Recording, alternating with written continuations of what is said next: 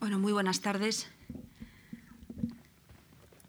Eh, agradezco nuevamente, como en la sesión del martes, eh, la deferencia de la Fundación Juan Marc, que me ha invitado a impartir estas conferencias en torno a la música contemporánea española a partir del año 1950. En la, sesión anterior, en la sesión anterior eh, abordé el estudio de los compositores generalmente conocidos como generación de 1951, compositores del 50, y en la sesión de hoy tendremos oportunidad de acercarnos a los compositores de los años 70, que es la generación que, continúa la labor iniciada por los compositores eh, cuyas fechas de nacimiento se sitúan entre el año 1925 y 1935. Quiere decir que nos moveremos en una franja cronológica a partir del año 1936 y que será un poco más amplia que lo que el método generacional propuesto por Ortega y Gasset y después adoptado por Julián Marías y trasvasado a la música por Enrique Franco, eh, maneja con una horquilla de 15 años, que en este caso será un poco más amplia, puesto que a partir de la, de la guerra eh, ya no existe el concepto de generación en el sentido tradicional. En primer lugar, me gustaría referirme al nombre con el que son conocidos estos creadores eh, en la literatura o en la historiografía musical contemporánea. Eh, denominaciones, ninguna de ellas, ocurre como en tantos casos, eh, ninguna de ellas ha triunfado absolutamente, son varias las que se proponen la primera de ellas es Generación de 1976.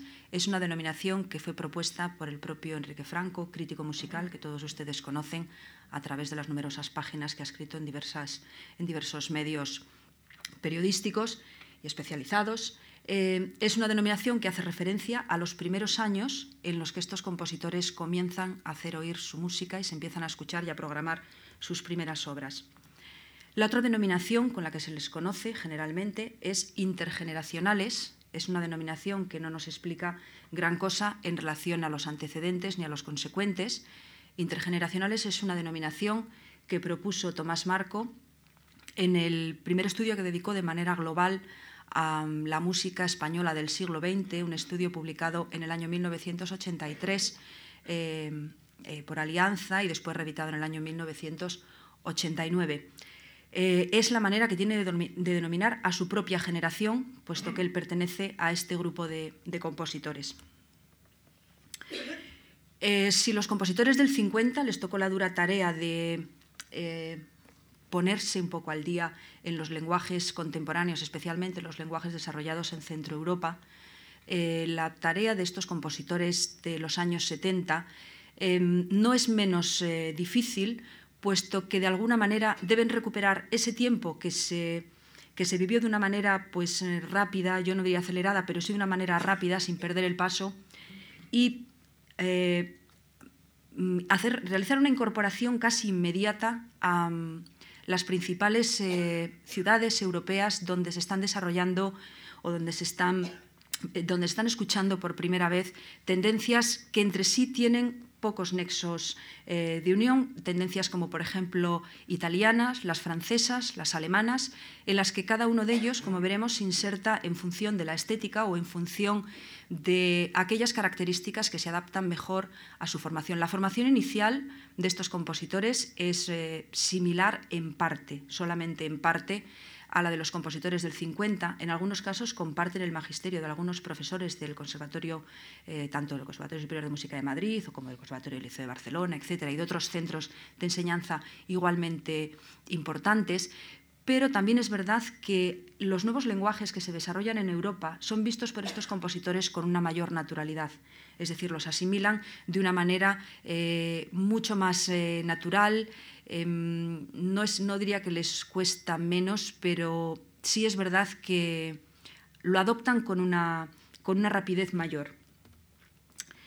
Evidentemente, en esto cuenta muchísimo el legado de los compositores del 51, de la generación previa, con, con quienes mantienen excelentes relaciones, tanto profesionales como de amistad, El otro día aludí a uno de los proyectos más interesantes eh, como trabajo colectivo, que fue la fundación de la AXE, la Asociación de Compositores Sinfónicos Españoles, en las que están presentes miembros de ambas generaciones que trabajan codo con codo por la lucha de unos intereses comunes y absolutamente legítimos.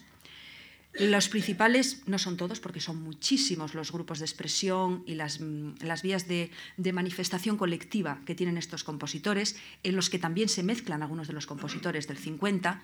Eh, simplemente me gustaría subrayar la creación de dos estudios de música electrónica y electroacústica, que son los primeros que hay en España, tanto ALEA como Fonos, y la aparición de algunos grupos, como el Grupo Nueva Generación, el Grupo COAN, más posteriormente el grupo Actum, que es un grupo del año 73, de vida pues, relativamente efímera, que surge un poco eh, eh, como prolongación de alguna manera, si así si se puede decir, que no sé si exactamente se puede decir que es una prolongación de ZAG. ZAG se crea en el año 1964 y Actun es un grupo del año 1973, eh, que nace pues, con una, iniciativa también eh, no solamente musical, sino también teatral, de edición de música, etc. Y mm, también la creación de un grupo importantísimo en el año 1975, el grupo LIM, Laboratorio de Interpretación Musical, fundado por el compositor Jesús Villarrojo y que tiene una actividad intensísima que se prolonga hasta las fechas de hoy. Eh, todo el trabajo que ha desarrollado LIM ha merecido varios estudios eh, a partir de las distintas décadas en las que ha trabajado por años, desde el año 75-85 en adelante, y han interpretado y han contribuido a difundir muchísimas obras, no solamente de compositores españoles, sino también de compositores eh, extranjeros, con lo cual el ámbito de la difusión de, la, música que ellos han realizado es internacional. En todos estos eh, compositores, prácticamente sin excepción, eh, la impronta europea se deja traslucir, en algunos casos es impronta americana, pero principalmente la impronta europea está en toda su, obra.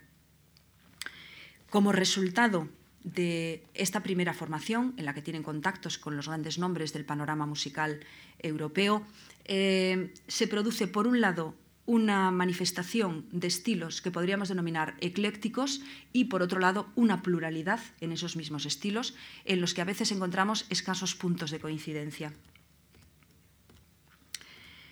Para hacer un repaso rápido, cronológico, en los años en los que vamos a abordar, Partiríamos del año 1936, que sería el primer año, aunque insisto en que estas fechas son un poco artificiales. En el año 1936, ya comprenderán ustedes que no están todos los nombres, sino solamente algunos de los fundamentales, nacen compositores importantes como José Buenagu, José Bueno Aguado, un compositor que desarrolla primeramente su labor eh, como aparte como compositor, como director de orquesta, mm, como director, por ejemplo, de la Orquesta de Bogotá, trabaja muchísimo tiempo fuera de España, finalmente regresa, por problemas de salud, regresa a España, donde trabaja en el ámbito eh, de la radio, de la televisión, etc. Y Juan José Falcón, otro compositor canario importantísimo. En el año 1937 nace Miguel Ángel Coria, que estuvo muy vinculado a todas las actividades de la AXE, que fue uno de los eh, autores, los compositores que más escribió, también estuvo vinculado a la revista Sonda, hacía unas críticas verdaderamente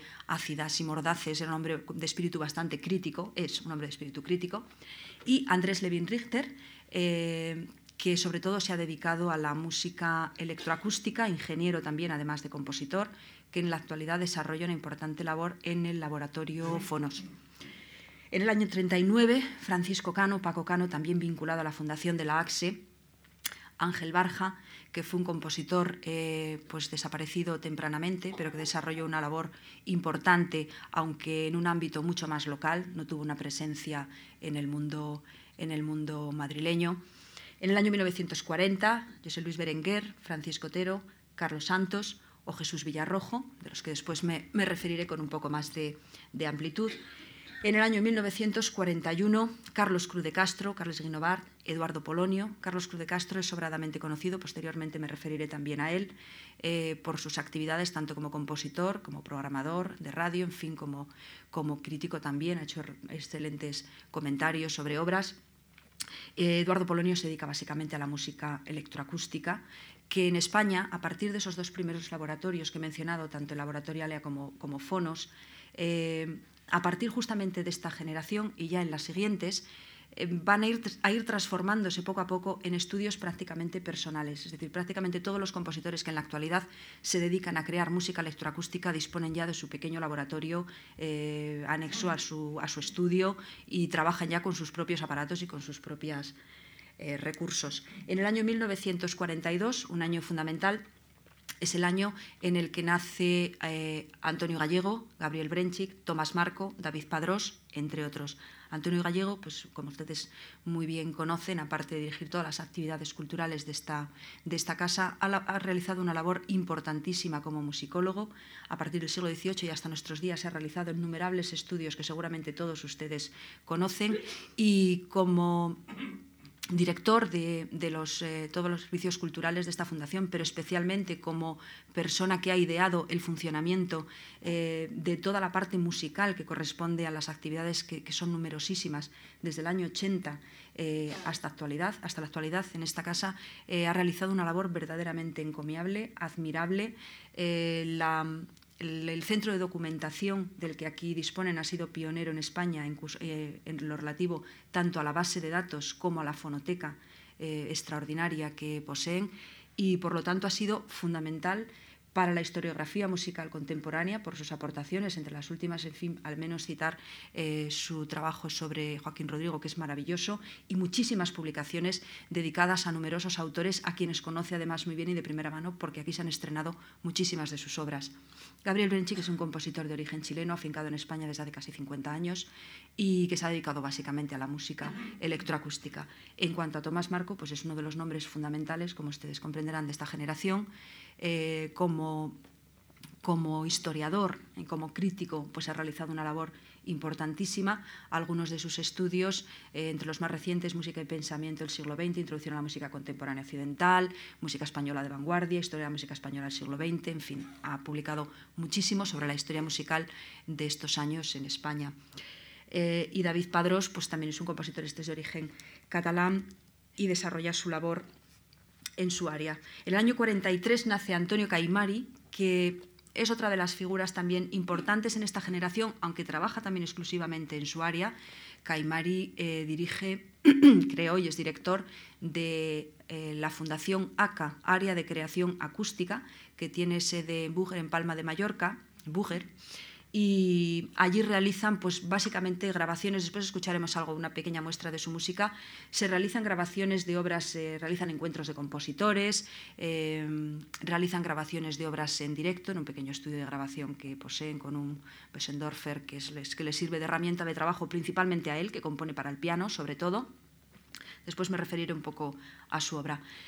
José Evangelista, un compositor del que también después podremos escuchar algo de su música, es un compositor de origen valenciano, afincado en la Universidad de Montreal desde hace muchos años.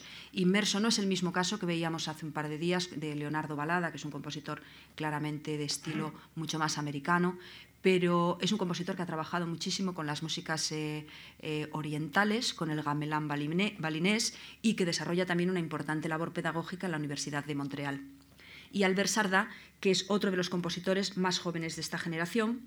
Bueno, esto es una imagen simplemente para ilustrarles. Son eh, Andrés Levin Richter, nacido en el año 37, el que tenemos a la izquierda, y Gabriel Brenchik, eh, justamente en la sede actual eh, del laboratorio Fonos, que originalmente había estado en la Fundación Miró y que ahora está en la Universidad Pompeu Fabra, junto a la estación de, Francia en, en Barcelona. Bueno, Jesús Villarrojo como decía antes, es uno de los compositores más importantes de esta generación.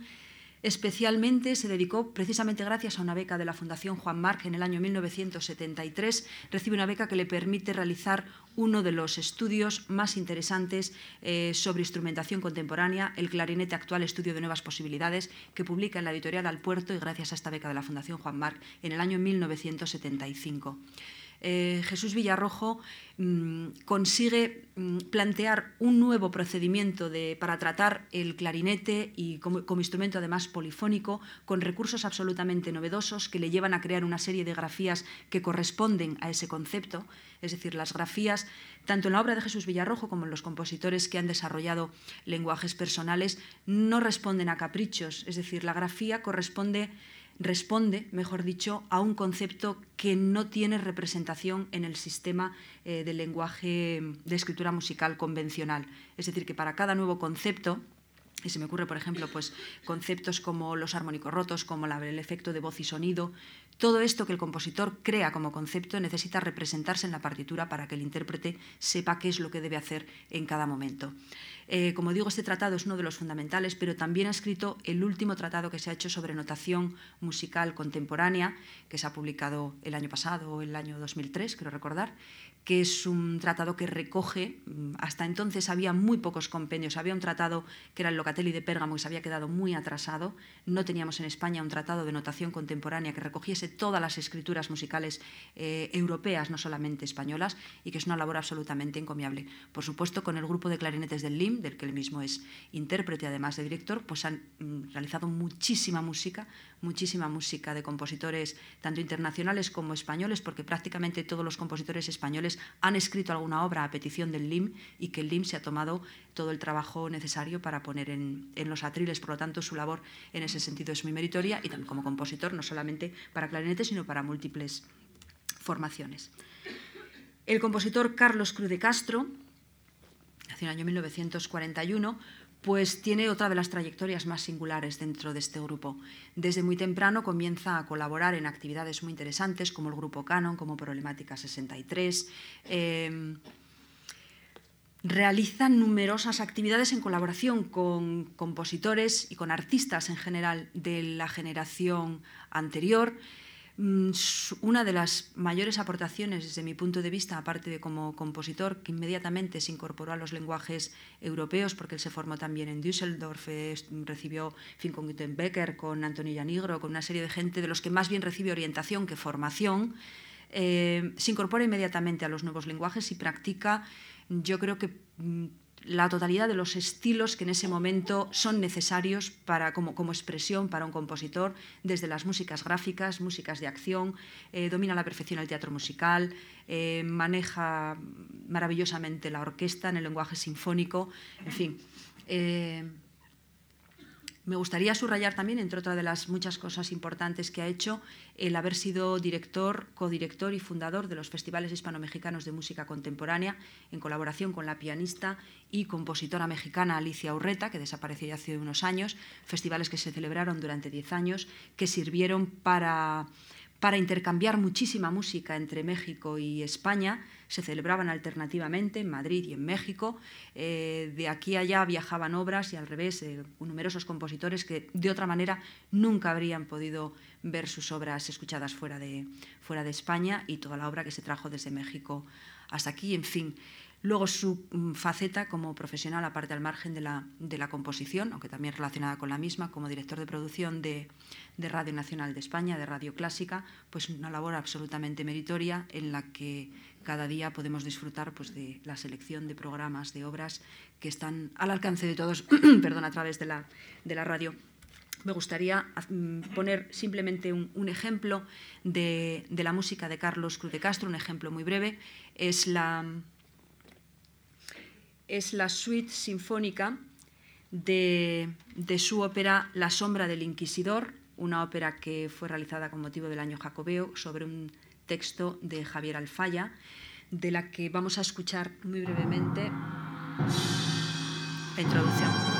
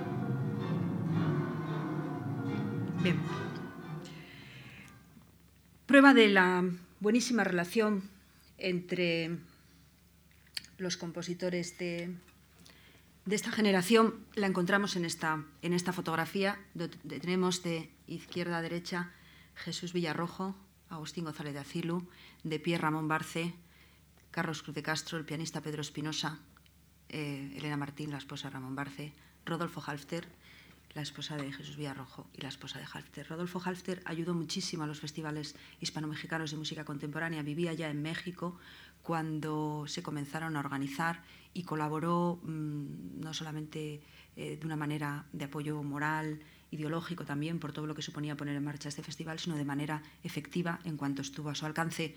Esta foto se corresponde con una visita que realizó a, a España. Otro de los compositores interesantes de esta generación, pero que desarrolla su labor fuera de España, en Montreal, es el compositor José Evangelista, valenciano de nacimiento, es el año 43, que como les comentaba antes, ha realizado una labor eh, muy meritoria en el ámbito de la universidad y sobre todo ha trabajado muchísimo con las músicas eh, orientales, con el gamelán balinés, pero también ha trabajado una música que está bastante próxima a una de las tendencias que más se ha desarrollado durante la segunda mitad del siglo XX, que es la tendencia eh, minimalista, una música que trata de recuperar el factor de comunicabilidad con el público, unas músicas de melodía bien definida, de ritmos sencillos, de armonías tonales. Escucharemos un ejemplo, un ejemplo de la Sinfonía Minuto, que es una de sus obras más conocidas.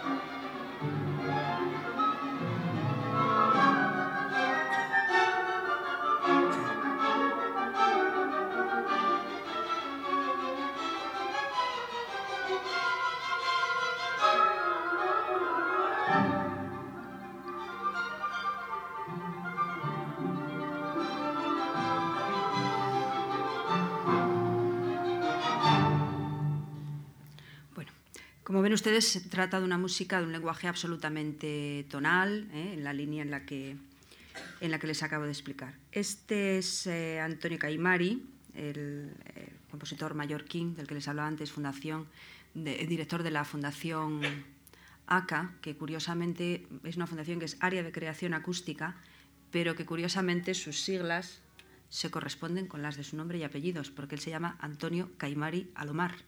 O sea que área de creación acústica yo creo que tiene un doble, un doble sentido. La verdad es que vive por y para esta fundación y es un compositor pues muy peculiar porque trabaja de una manera insólita. No existe partitura en su música, la partitura es la grabación. Él puede repetir la obra una y otra y otra y otra vez hasta que considera que la versión es la definitiva y en ese momento se graba, se pasa al disco y trabaja muchísimo con, con música blanca, es decir, música de teclas blancas. Y vamos a escuchar un ejemplo, de, sobre todo trabaja con piezas breves, ¿eh? con estudios. Vamos a escuchar un ejemplo de los análisis breves.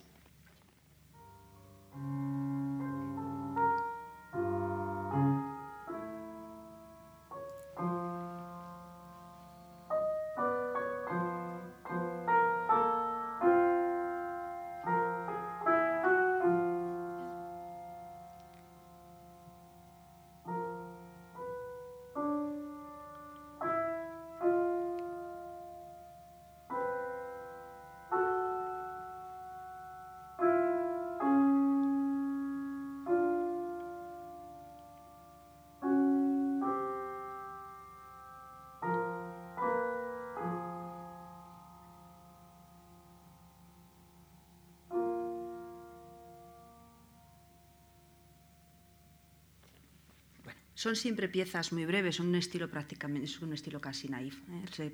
Se, reconoce heredero, como bien se puede escuchar, de, todo el romanticismo, todo el pianismo romántico de Chopin, de, fin, desde, Beethoven para acá, 1827 para acá, pues prácticamente de todo el pianismo romántico. Eh, una segunda mm, parte de esta generación serían compositores nacidos a partir del año 44 en el año 44, por ejemplo, nace Ana, Ana Bofil. En el año 46 nace uno de los compositores también más interesantes de este grupo generacional, que es Javier Darias. Eh, Ana Bofil es arquitecto de profesión, además de compositora. Javier Darias es ingeniero, además de compositor. En el año 48 nace Llorens Barber, que como he dicho antes, eh, ha sido el fundador del grupo Actum, después me referiré un poco más a él. En el año 50 nace Juan Alberto Amargós. En el 51 Teresa Catalán, discípula de Agustín González Aciru, integrante del grupo Iruñeaco Taldea, el grupo de Pamplona, que agrupa compositores que ya eh, pertenecen, son dos generaciones más jóvenes que los del, que los del 50 eh, Francisco Guerrero, ya desaparecido, Pepe Iges, Juan José Olives, Jorge Fernández Guerras del año 52, el actual director del Centro para la Difusión de la Música Contemporánea, que también ha realizado una notable labor de difusión desde el año de su creación. Su primer director durante solamente un año fue Luis de Pablo.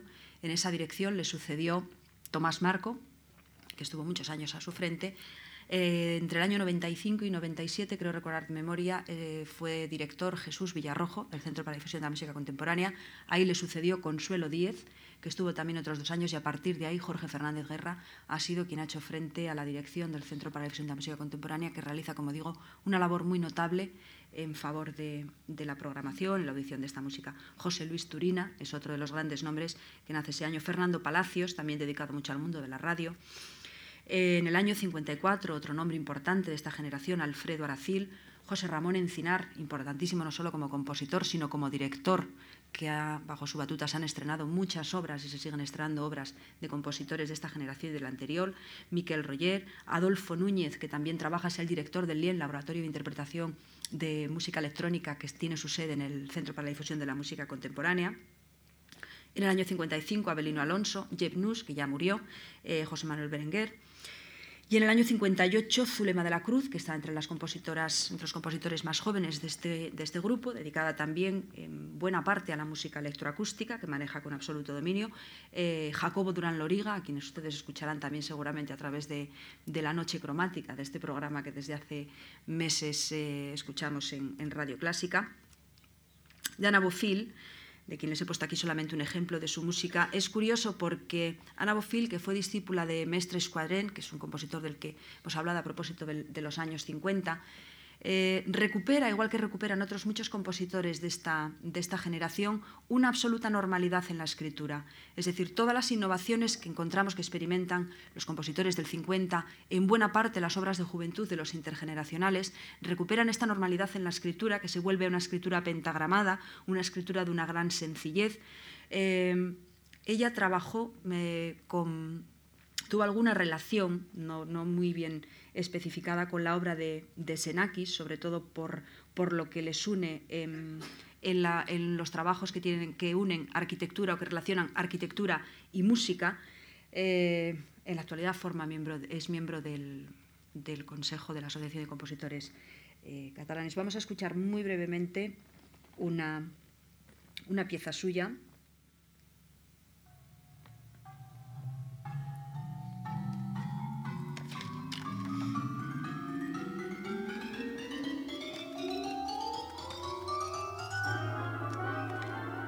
lleva por título Punto y Seguido.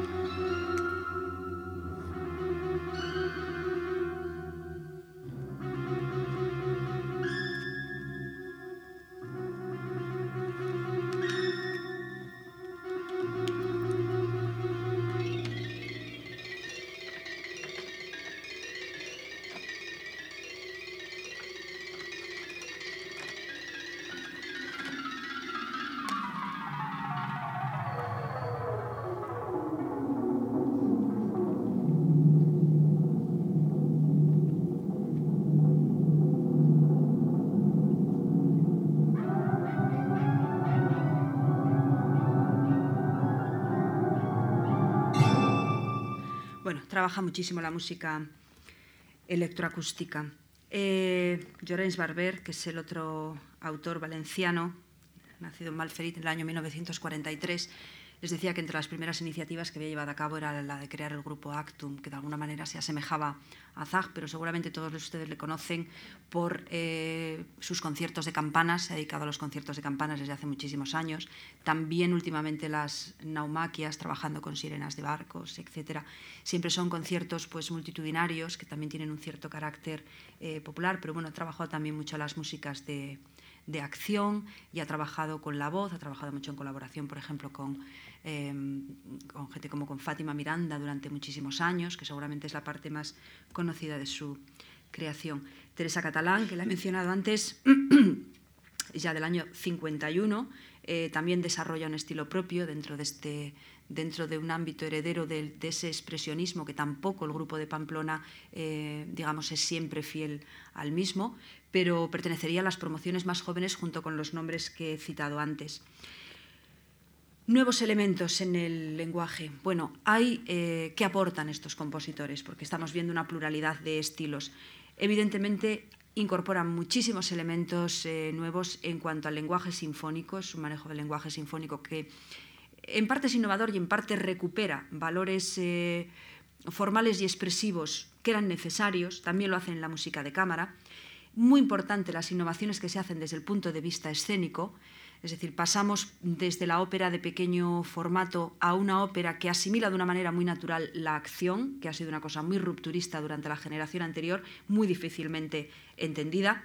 Desde luego las nuevas tecnologías aplicadas, luego veremos que a la escena, pero las nuevas tecnologías aplicadas a la música, también con una naturalidad asombrosa. Y luego incorporan una cosa pues, bastante interesante que tiene lecturas muy distintas, que son los lenguajes de fusión incorporan a sus creaciones eh, dos lenguajes que son eh, híbridos o de fusión por, por, naturaleza, como son el flamenco y, el jazz. Y lo hacen de maneras muy distintas. Después veremos un par de ejemplos eh, muy distintos o quizá... Luego los veremos.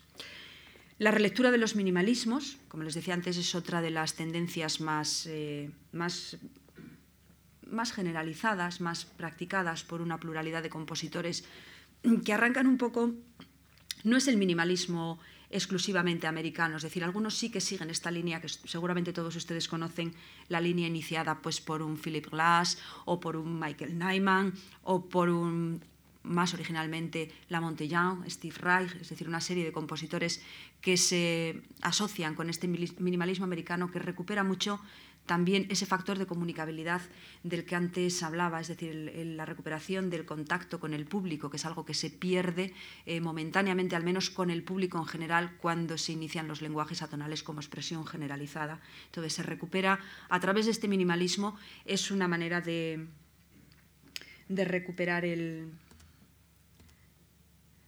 bueno, esto es un ejemplo, ahora les hablaré. Esto es un ejemplo de escritura, les puse un ejemplo por, nos servirían otros. Esta es la Sinfonía número 5 de Tomás Marco, que es una obra, pues en fin, que no tiene muchos años, acaba de estrenar a la séptima, pero que para que vean una muestra, porque después veremos muestras y hemos visto otro día muestras lo contrario, de una escritura absolutamente normalizada. Es decir, hablamos de mm, compás medido, de alturas pentagramadas, de duraciones fijas. Eh, todo esto sigue a toda, una, etapa en las que el azar, la aleatoriedad, el factor abierto han sido una constante prácticamente en, en la mayoría de los compositores que en ese momento al menos son innovadores. Otra de las muestras, simplemente para que ilustrar un poco, antes de entrar en los ejemplos concretos, es decir, la, relación que existe entre los compositores de estas dos generaciones, es decir, que mm, participan en actividades conjuntas, esta pertenece a una actividad justamente en este, en este centro. Antes de pasar a innovaciones escénicas, me gustaría ponerles un par de ejemplos. Uno de ellos de, Tomás Marco, en el que utiliza elementos procedentes del flamenco, justamente es un homenaje a, Turina, en el que crea sobre la base de una soleá una obra escrita para, piano en los años 70, eh, una recreación de esos elementos del flamenco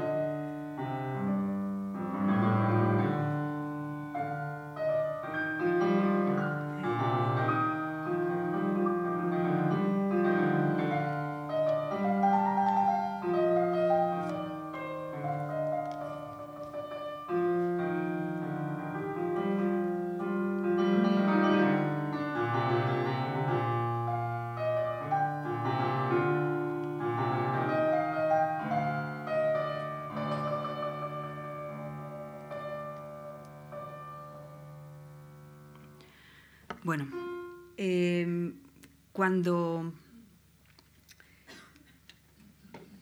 cuando las eh, orientaciones que pueden sugerirnos lo que son las músicas eh, del sur de España, eh, las del flamenco, se fusionan con otras que durante la década de los 80 y especialmente en los 90 se puso muy de moda, que fue el mezclar estas estructuras junto con las del jazz pues el resultado es eh, bastante distinto dependiendo en manos de qué autor eh, se pone. Lo que acabamos de escuchar es una, es una utilización de la soleá estrictamente, es decir, no se toma eh, un ejemplo de Turina, sino que la melodía está creada por el propio autor.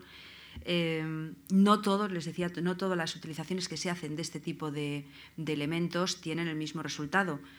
vamos a escuchar una que no tiene absolutamente nada que ver, fusiona ya elementos de eh, la música andaluza con eh, el jazz.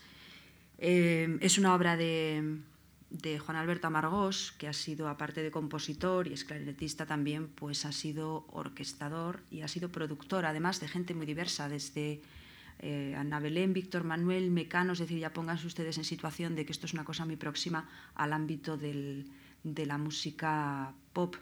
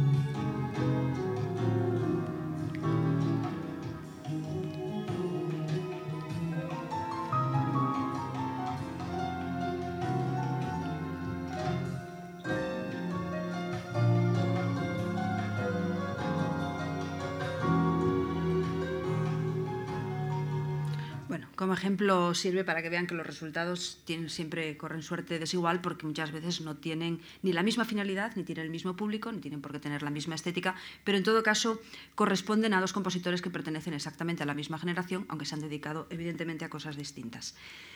Dentro de las innovaciones escénicas, que les decía antes que es uno de los, eh, eh, géneros donde ha habido más aportaciones por parte de estos compositores, eh, hay un elemento muy importante que me gustaría subrayar, que es la recuperación del elemento mm, primordial que está en la base de la escena antes incluso que la ópera, es decir, el espectáculo como tal escénico más antiguo que es el circo.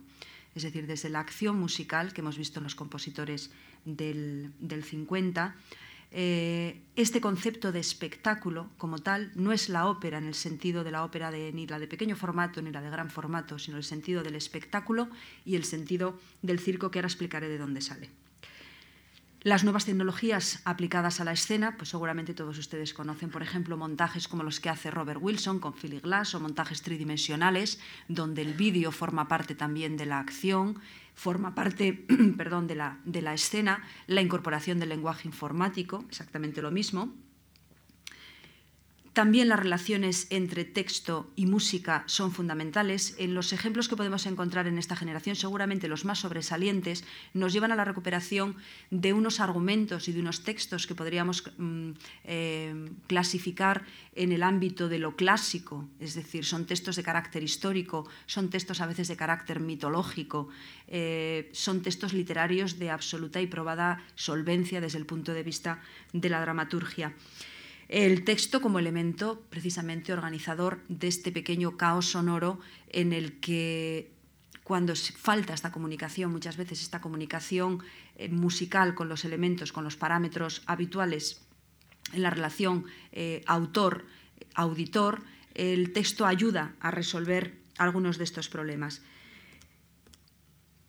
Eh, Tomás Marco lo había citado el otro día, participaba en las primeras actividades del grupo ZAG, que era un grupo creado por compositores de la anterior generación. Esta es una fotografía que pertenece a una de las eh, puestas en escena más conocidas. Tomás Marcos, el que está de espaldas con un papelito blanco en la mano, El viaje al Morox, un viaje que se realiza en tren. La obra que ahí transcurre dura exactamente lo mismo que el viaje de Madrid al Morox. Eh, pieza utilitaria la memoria de Richard Strauss, ¿eh? el instrumental es un hogar burgués medio, es decir, estas son las piezas propias que hacía Zag en su momento y los intérpretes son sus habitantes o su habitante. ¿eh? Esto es una pieza del año 65, como ven abajo. ¿eh? Entonces son una serie de acciones en las que va implícito unos sonidos, que puede ser pues, el desplazar los objetos sobre una mesa, accionar el interruptor de la luz, rasgar el papel, bueno, ese tipo de cosas no eran las únicas que, quiero decir, no, eran, no era Zag los únicos que lo hacían. Hay una obra muy famosa de Ben Patterson, que es el concierto, el eh, Paper Piece, que es el concierto para, eh, piezas de papel de distinta textura, de distinto grosor. Son papeles de celofán, es papel de estraza, es papel de seda, es papel de plata. Son bolsas de papel de las que se utilizan para la fruta habitualmente, que se llenan de aire y se hacen estallar. O sea, que no son conceptos que se invente Zag. Eh, muy habitual, por ejemplo, en Tomás Marco eran este tipo de acciones, el homenaje a Stravinsky, ¿eh? el pájaro de fuego.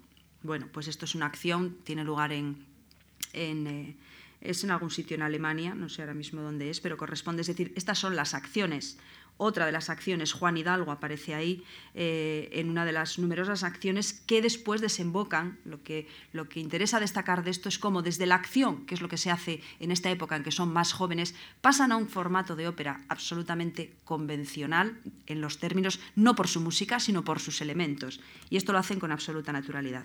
Esta es otra de las invitaciones de Zag del año 66, donde se invita a escuchar y ver la salida del tren Talgo con destino a Barcelona, que tendrá lugar en la estación de Atocha y a continuación a una visita al Museo del Prado a las 4 de la tarde con salida de la sala central de Velázquez con selección y dirección a su cargo y la interpretación circunstancial de su obra, ¿eh? donde evidentemente no se visitan los cuadros, se visitan el resto de dependencias del museo y el resto de elementos que forman parte de la decoración. Esto tiene que ver con algo, por eso pongo aquí esta, esta imagen, eh, es un fotograma de Entracte, que es una, es una obra de Eric Satie, que es el gran ideólogo de todas estas cosas que hacen tanto los compositores españoles como los europeos y los americanos. Es un coche fúnebre, el final de la película, un coche fúnebre estirado alrededor de la Torre Eiffel por un camello. Eh, en esta película colaboró nombres tan importantísimos de la fotografía como Man Ray, por ejemplo, que trabajó sobre todos estos temas. Eh, y que tienen como ambiente, ahí tenemos una fotografía del Chat Noir en su segunda sede, que era donde trabajaba Eric Satie como pianista y donde vieron la luz muchísimas obras que después han inspirado a nuestros compositores, tanto a los europeos y americanos. Esto, como ven ustedes, es un cabaret, ¿eh? es, una, es, una, sala, no es, no es, eh, no es el teatro real precisamente. Estas colaboraciones son importantísimas y después dan fruto en estos compositores de los que estamos hablando a partir de qué es esto que están viendo ustedes aquí, pues esto es el cómo se realiza el decorado de una obra de Eric Satie que se llama Pagat, Desfile, en la que colabora, algunos de ustedes lo habrán visto, Pablo Picasso, es el autor de este telón en el que se mezclan los elementos del circo. Ahí tenemos un Pegaso con un balón de acrobacia, una bailarina que hace sus filigranas, un arlequín, personajes fantásticos. Este elemento del circo que se recupera y que muchas veces tiene esta expectación que sorprende a todo el mundo, es el que se toma precisamente del gran genio que ha sido Eric Satie y que muy bien saben releer los compositores de la generación a la que nos estamos refiriendo. Otra de las eh, grandes aciertos que tiene, en este caso es Tomás Marco, porque esta fotografía me la, me la ha facilitado él, pero podría ser cualquier otro de los compositores de esta generación, las relaciones que han tenido en los lenguajes escénicos, en los lenguajes en general, pero con, compositores de la talla de un Luciano Berio, de un Luigi Nono, de un Stockhausen, con quienes trabajan eh, directamente. Esta es, una, es la, escena final en la que el autor sale a, a saludar, en la que hasta no hace mucho, porque ahora ya tiene otra, otra, otra ópera más, otras dos cosas más. El viaje circular fue una de las últimas óperas que escribió Tomás Marco. Se estrenó en Alicante en el año 2002, esto pertenece al Festival de Música Contemporánea que se celebra en septiembre, que justamente tiene que ver con lo que les comentaba antes. Primero, de la parte de espectáculo que tiene la ópera, es decir, eh, se recupera el espectáculo como algo creíble por parte del público y al mismo tiempo... Eh, el recuperar valores históricos de la ópera como es la inspiración mitológica. Esto está histórica en general, está basado en la Odisea. Hay una serie de personajes, aparece un Ulises, aparece una Penélope sentada en su telar, tejer y destejer, es la melodía que va cantando, y finalmente este viaje circular termina con eh, Ulises sentado en el telar de Penélope, tejiendo, y eh, Penélope en el lugar de Ulises. Es decir, es una vuelta, pero se recupera muchísimo, muchísimo, no podemos escuchar ejemplos de todo, pero se recupera muchísimo este concepto de la ópera que comunica, una ópera no de gran formato, pero una ópera muy interesante. Y pasamos, claro, al espectáculo musical. Esto es muy gracioso porque ya es el surrealismo absoluto en óperas, pues como esto, como óperas espectáculo, ¿eh? como Asdrúbila, que es una ópera de Carlos Santos, es el que más ha hecho esto, ya dije antes que era un compositor del año, del año 40, ¿eh? que se formó, grabó, fue el primero que grabó la obra de la Escuela de Viena para piano, la grabó cuando estaba en España, se fue a, Nueva York, estuvo allí unos cuantos años trabajando, y después se dedicó a componer su propia música, sus propias obras, etc. Entonces hizo muchos espectáculos, esto por ejemplo es la inauguración del Museo de Arte Contemporáneo de Castellón, es una acción en la que la pianista toca el teclado con sus pies, es una bailarina, toca exactamente lo que tiene que tocar, no es una cosa al azar, sabe perfectamente cuáles son los clústeres o racimos de notas que debe eh, interpretar sobre el piano. A veces es provocador, ¿eh? la espléndida vergüenza, este es el cartel que anuncia esta es otra ópera, La Pantera Imperial, es un homenaje a Juan Sebastián Bach. Para esta ópera se utilizan exclusivamente las músicas de Bach. Eh, solamente se hacen algunas transcripciones de obras para órgano que realizó el propio autor, las hace las de órgano para dos pianos, pero se respeta absolutamente este homenaje. La Pantera en realidad es el piano como tal, como herramienta de trabajo.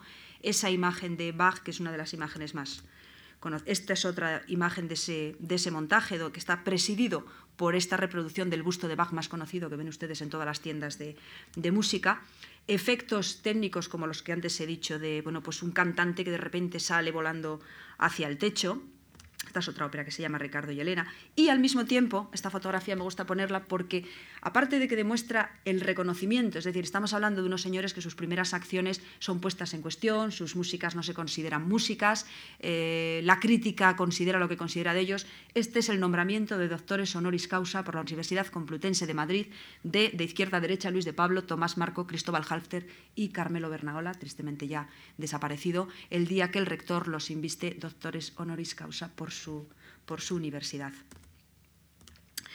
Antes de ponerles los dos últimos ejemplos que quiero mostrarles de escena, como necesito utilizar el DVD, eh, simplemente como un poco resumen de estas aportaciones, eh, me gustaría subrayar, claro, la presencia internacional cada vez mayor de estos autores en los nuevos lenguajes a nivel, eh, como digo, internacional, no solamente en Europa, sino también en América, eh, a través de los textos que utilizan, que ya no son textos, no podemos comparar esto con la creación operística del 19 porque tiene otra, otra orientación completamente distinta, es decir, qué tipo de textos son los que se eligen para estas óperas, a través de la actualización de los géneros, a través, por supuesto, de la incorporación de medios tecnológicos, que ahora veremos un par de ellos, a través de la reafirmación de identidades, es decir, España es un país plural en el que el, pues el catalán será catalán, pero el valenciano no es catalán. Quiere decir que cada uno encuentra que su música dicho en el mejor de los sentidos, eh, en la riqueza y en la pluralidad que supone hablar pues, de una música valenciana o de una música gallega o de una música aragonesa o de una música madrileña. Es decir, que todas estas identidades se refuerzan de alguna manera a través de la música y lo que configura una música española verdaderamente sin fronteras, una música capaz de asimilar todos los lenguajes y sin necesidad de confluir siempre en un lenguaje ecléctico, sino manifestar esa pluralidad de destinos, pues conseguir eh, una expresión propia. Los dos ejemplos que les quiero poner de músicas escénicas, uno de ellos es el que recupera literalmente el, elemento del circo.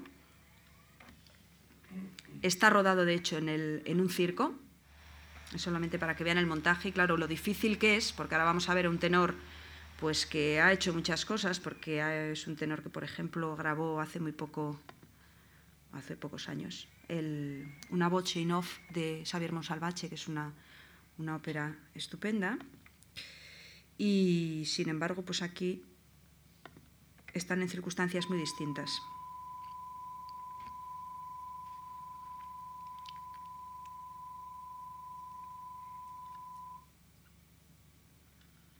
Es una grabación no comercial, ¿eh? no, es una especie de making of hecho durante la, durante la la preparación de esta ópera, ópera circo, en realidad se llama así. Y he querido explicar antes esto porque cualquiera que lo vea pues dirá, bueno, pues esto es una cosa muy original. No, esto es una cosa que Eric Satie la hizo en el año 1917, exactamente. Tarda un poco en empezar, no sé por algún motivo, pero es, es así.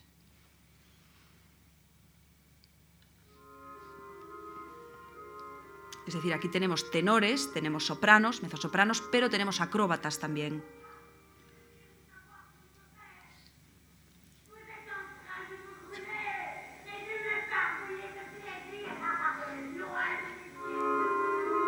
Está escrita en francés. ¿eh?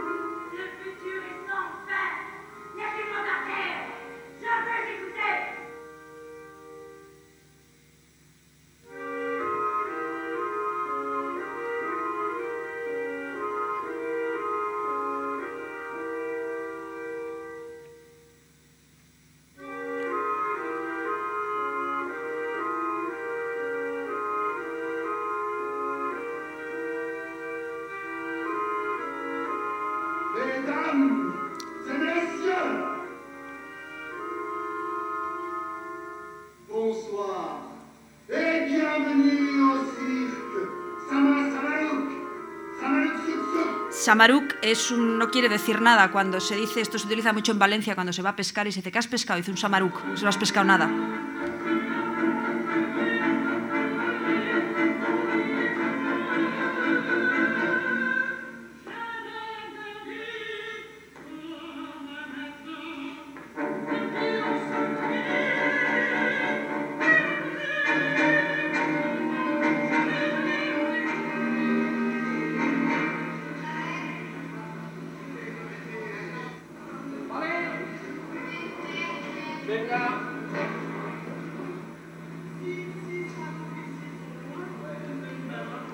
El tenor es Anthony Comas, que es bastante conocido. La cantante es Claudia, la soprano es Claudia Schneider, que es una soprano estupenda y guapísima.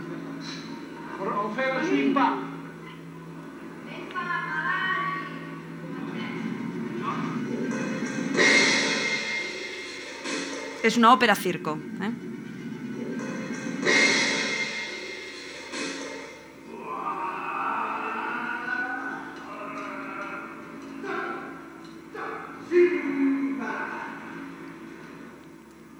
Son todo ensayos, ¿eh? No son...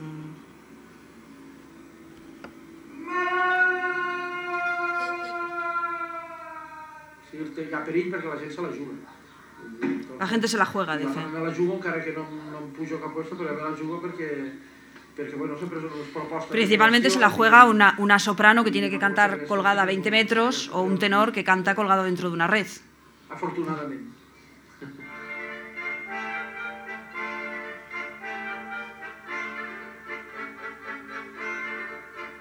Esa es la mezzo soprano.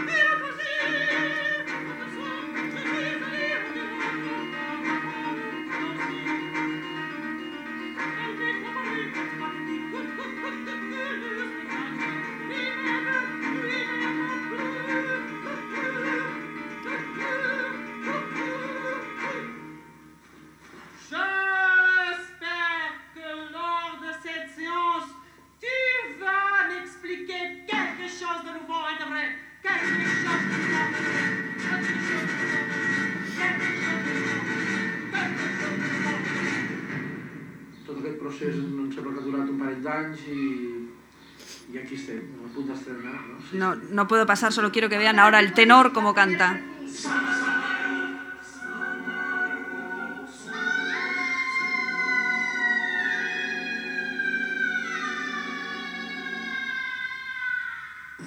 Vamos a empezar pegando uno y avanzamos, porque si no...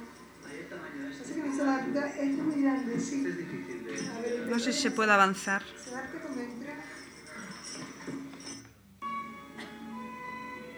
Ese violinista es nieto de Charles Chaplin, trabaja con ellos hace mucho tiempo. Es violinista que toca colgado de los pies en el trapecio, con una afinación que ya escuchan. I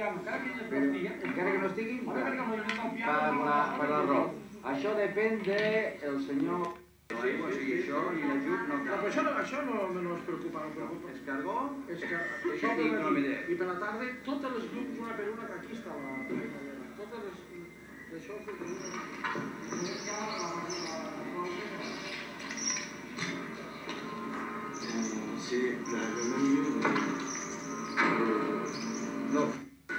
Ah, este es el tenor. Ahí cantan una red. El tenor es el samaruk, el pescado.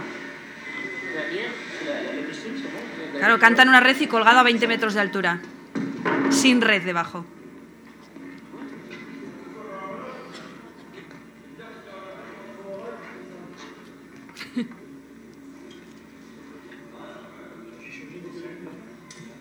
A ver si nos podemos saltar estas cosas. Tothom. Esta es la, la soprano, Claudia Snyder, que canta colgada de esos tirantes. Entonces, el efecto no es caprichoso, el efecto es que la cantante cante encima de ustedes como espectadores, es decir, no canta desde el escenario, sino que se va moviendo con unos tirantes de goma y su voz se va desperdigando entre el patio de butacas.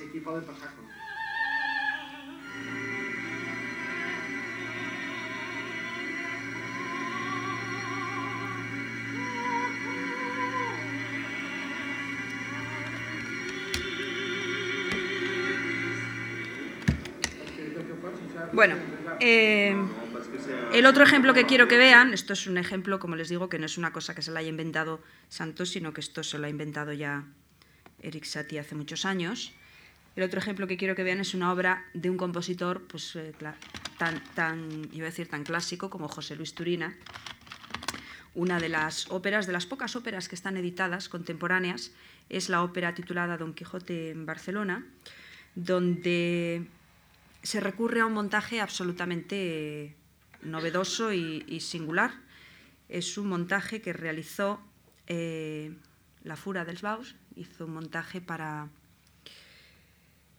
Hizo un montaje que ahora verán ustedes. Solamente vamos a ver una escena en la que está la incorporación del vídeo, que es muy importante en toda la escena actual.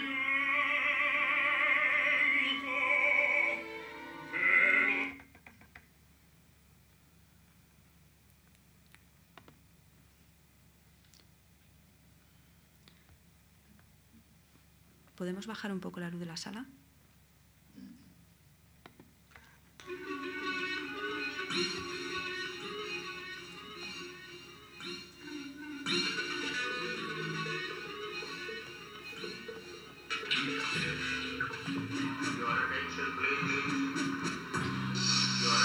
Ay, perdón. A ver. Perdón porque me lo, es, me lo he cargado yo.